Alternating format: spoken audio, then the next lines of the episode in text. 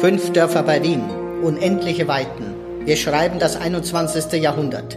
Dies sind die abenteuerlichen Erkenntnisse des Bezirksmuseums Rudolfsheim 5 Haus, das mit seiner 20 Personen starken Besatzung seit 1972 unterwegs ist, um vergangene Ereignisse zu erforschen, das Leben unserer Vorfahren zu ergründen und einen Beitrag zu Gegenwart und Zukunft der Stadt zu leisten. Mitten im 15. bringt das Museumsteam Erkenntnisse ans Licht, die Sie so vielleicht noch nie zuvor gehört haben.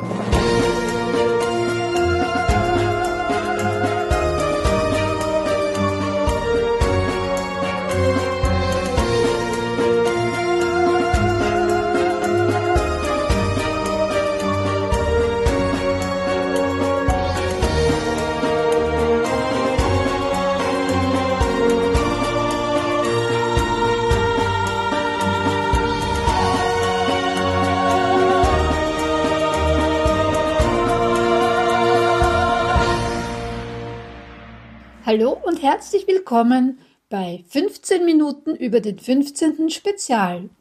Mein Name ist Brigitte Neichel. Schön, dass Sie eingeschaltet haben und bei dieser Episode dabei sind. Dieser Podcast wird Ihnen präsentiert vom Bezirksmuseum Rudolfsheim 5 Haus, dem Veranstaltungsmuseum im Herzen des 15. Bezirks. Das Museum bietet Ausstellungen, Veranstaltungen und Events für Erwachsene und Kinder und diesen Podcast.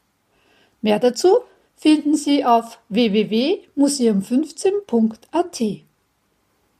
Sie hören die vierte Folge unserer fünfteiligen Miniserie zur Geschichte des heutigen 15. Wiener Gemeindebezirks Rudolfsheim 5 Haus. Wir bewegen uns bei dieser Reise zwischen Ende des 12. Jahrhunderts bis Mitte des 20. Jahrhunderts. Mehr zu diesem Podcast erfahren Sie auf unserer Webseite www.museum15.at slash, also Querstrich, Podcast. Den Link finden Sie in den Show Notes. Die Intro- und Outro-Musik wurde speziell für uns komponiert. Und zwar von Nigora Makhmudova. Sound Producer war Ivan Kitt. Die abenteuerliche Stimme gehört Maurizio Giorgi. Alle Fans der Fernsehserie Raumschiff Enterprise werden die durchaus beabsichtigten Parallelen erkennen. Ein Transkript dieser und auch der vergangenen und der noch folgenden fünften und letzten Episode können Sie auf unserem Blog Wien 15 nachlesen. Den Link und weitere Infos finden Sie ebenfalls in den Shownotes. Wieder bei mir ist Dr. Waltraud Zuleger, Bezirkshistorikerin und Mitarbeiterin des Bezirksmuseums. Sie gestaltet diese Miniserie gemeinsam mit mir. Hallo Waltraud, danke, dass du mich wieder unterstützt. Mit großem Vergnügen. In der vierten Einheit geht es um Ereignisse, die zur Entstehung unabhängiger Vorortgemeinden geführt haben. In welchem Zeitraum befinden wir uns in dieser Folge, Waltraud? Nun, wir schreiben das Jahr 1848 bzw. 1850. Es ist jene Zeit, als die Grundherrschaft aufgehoben wurde und die goldene Ära der Vororte begann. Fasst du uns wieder kurz die bisherigen Ereignisse zusammen, bevor wir in das Thema der heutigen Episode einsteigen? Sehr gerne. Also im ersten Teil ging es um die nicht mehr erhaltene Siedlung Meinhardisdorf, die im Mittelalter am Wienfluss lag, auf dem Areal des heute 15. Bezirks. In der zweiten Folge ging es um den Bau der Rheindorfkirche, die heute noch existiert und das erste Zentrum jener fünf Dörfer war, aus denen der 15. Bezirk entstanden ist. Im dritten Teil ging es um das Attentat auf Kaiser Napoleon im Schicksalsjahr 1809. Der Attentäter wurde ja auf dem Gebiet des heutigen Fünfhaus 15. Bezirks hingerichtet. Der Titel der heutigen Folge lautet Die Iden des März. Um den März welchen Jahres handelt es sich da? Wie bereits erwähnt, ging es um das Revolutionsjahr 1848, die sogenannte Märzrevolution. Die Ereignisse des Jahres 1848 hatten weitreichende Folgen für Wien und die Vororte. Kannst du die Ursachen und den Verlauf kurz für uns zusammenfassen? Das ist einfacher gesagt als getan. Immerhin, die ganze Geschichte ist eher komplex. Nun, 1848, in den Jahren zuvor, hat es immer wieder Unruhen, Unfrieden gegeben. Hinzu kamen noch eine Hungersnot infolge von Missernten. Und 1848 kam es dann in Frankreich zum Ausbruch der sogenannten Februarrevolution. Und diese hatte in der Folge eine Sogwirkung, von der das ehemalige Heilige Römische Reich ebenfalls betroffen war und auch die Stadt Wien bzw. das heutige Österreich. 1848 war man nach der doch sehr konservativen Zeit des Vormärzes offensichtlich hochgeladen. Man wollte Veränderungen und es kam zu einer Demonstration im heute ersten Bezirk, damals die Stadt Wien. Die Bevölkerung war davon überzeugt, dass wesentlichen Anteil an der Misere der damalige Staatskanzler Metternich hatte, der seit sehr vielen Jahren die Macht in Österreich ausübte. Es war sicherlich ein Fehler, dass nach dem Tod des Kaisers dessen Sohn an die Macht kam und es nicht gelang, einen vernünftigeren Mitarbeiterstab für diesen zu organisieren. Welcher Kaiser war das? Es war Ferdinand I., Ferdinand der Gütige. Er war Epileptiker, ziemlich kränkelnd und eigentlich, obwohl er besser war als sein Ruf, als Kaiser sicher nicht unbedingt ideal. Und ein Nachteil war halt, dass Franz bei der mit Beraterstab, also der Vorgänger, der Vater, sich darum gekümmert hatte, ausgerechnet die Leute an die Macht zu schicken, von denen er sich eine Erhaltung der bestehenden Verhältnisse versprechen konnte, obwohl es vielleicht sinnvoller gewesen wäre, doch ein paar Neuere auch ins Spiel zu bringen. Damit wurden in der Folge auch Maßnahmen verabsäumt, die vielleicht die Entwicklung im 1848er Jahr hätten total unnötig gemacht. Wir wissen, dass in einem anderen deutschen Stadt Württemberg zum Beispiel bereits in den 20er Jahren eine Verfassung verabschiedet wurde dass es also sehr wohl Maßnahmen gab. 1848 von Frankreich ausgehend hatte sich die Lage zugespitzt und dann kam es zu einer Demonstration und aufgrund eines nicht sehr geschickten Vorgehens wurde auch auf die Menge geschossen und die Revolution brach aus. Hinzu kam noch, dass es auch in nach anderen Ländern der Monarchie kriselte und man forderte die Absetzung Metternichs, die man als die Hauptschuldigen sah. Man darf bei dieser Sache allerdings nicht übersehen, dass Metternich in erster Linie ein fähiger Außenpolitiker war, aber auf die Innenpolitik keineswegs solch diesen Einfluss hatte, den man ihm nachsagte. Aber es ging natürlich darum, ein Promi, der für alles verantwortlich ist, ist ja immer einfacher, wenn man die Erwartung, wenn der weg ist, wirkt schon alles wieder besser. In der Folge gab es dann Unruhen, die kaiserliche Familie verließ Wien uns geht es aber vor allem um die Nacht vom 12. auf den 13. März. Ja, auch die Vororte Rheindorf, Rustendorf, Braunhirschen, Fünfhaus und Sechshaus waren in die Revolutionsereignisse einbezogen. Was spielte sich damals auf dem Gebiet des heutigen Rudolfsheim 5 Haus ab? Wie bereits erwähnt, war es im ersten Bezirk zu einer Demonstration gekommen. Dann wurde noch in die Menge geschossen, die Lage explodierte. Es gab Tote und so weiter. Die Sogwirkung war dann, dass der Böbel in der Folge zu wüten begann und dabei eben auch in den Außenbezirken unterwegs war. Es war zunächst nicht möglich oder dauerte relativ lange, bis die Armee da eingesetzt werden konnte und dann am Folgetag am 15. März Ordnung schuf. Und der 15. Bezirk war eben betroffen. Die Gruppe setzte sich in Gang und stürmte das Linienamt. Das Linienamt war eine öffentliche Behörde, galt damit schon als Feindbild. Bei der ganzen Sache wurde auch noch ein Wächter umgebracht. In der Folge wurden dann Geschäfte gestürmt, zum Beispiel Bäckereien. Man hatte ja damals gerade wegen einer Missernte Versorgungsprobleme, Grund genug, dort die Schuldigen zu sehen. Nun, man muss sich das so vorstellen. Der Linienwall Ursprünglich war ja die Stadt Wien, sie war befestigt, der heutige Ring. Dann kam man auf die Idee, dass man vielleicht die Vorstädte mal vor diesen ständigen Angriffen, in den vorhergehenden Folgen habe ich ein paar Mal erwähnt, die eher unruhige Lage, die ständigen Kriege, die vor allem bis ins 17. Jahrhundert das Gebiet um Wien heimsuchten.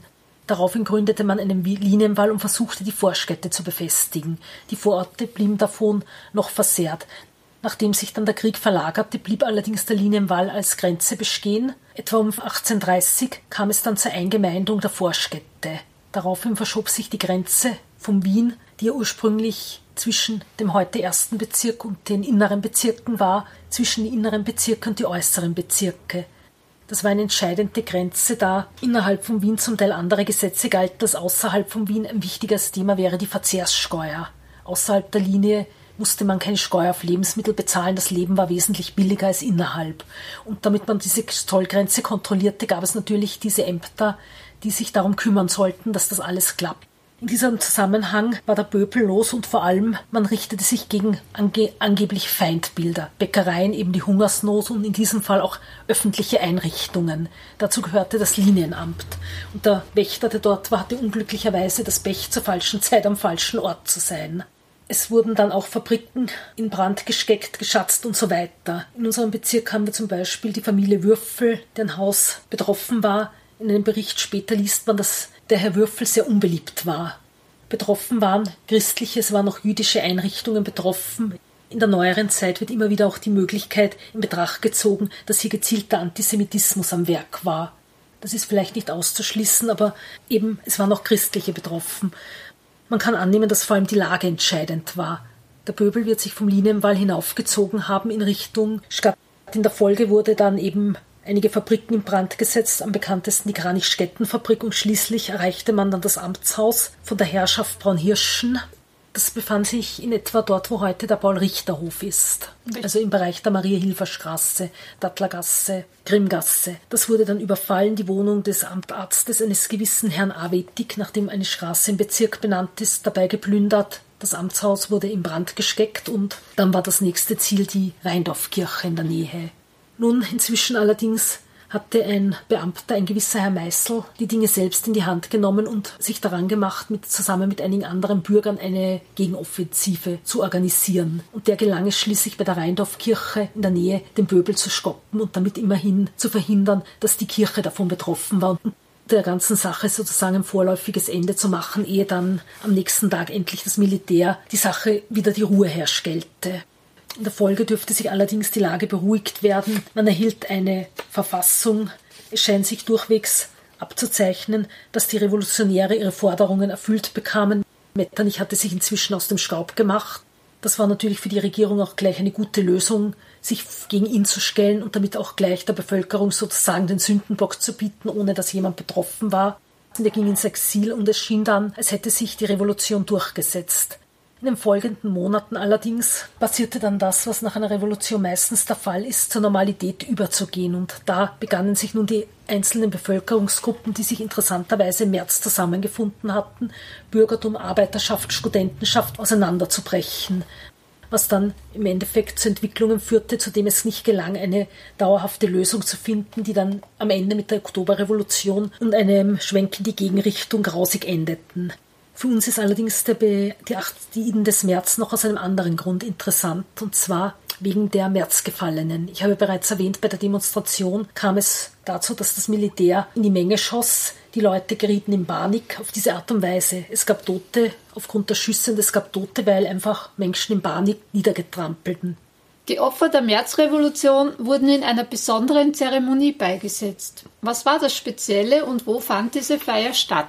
Die wurden zunächst aufgebahrt und dann in einem festlichen Zug auf den Schmelzer Friedhof gebracht, wo die Beisetzung in einem gemeinsamen Grab stattfand.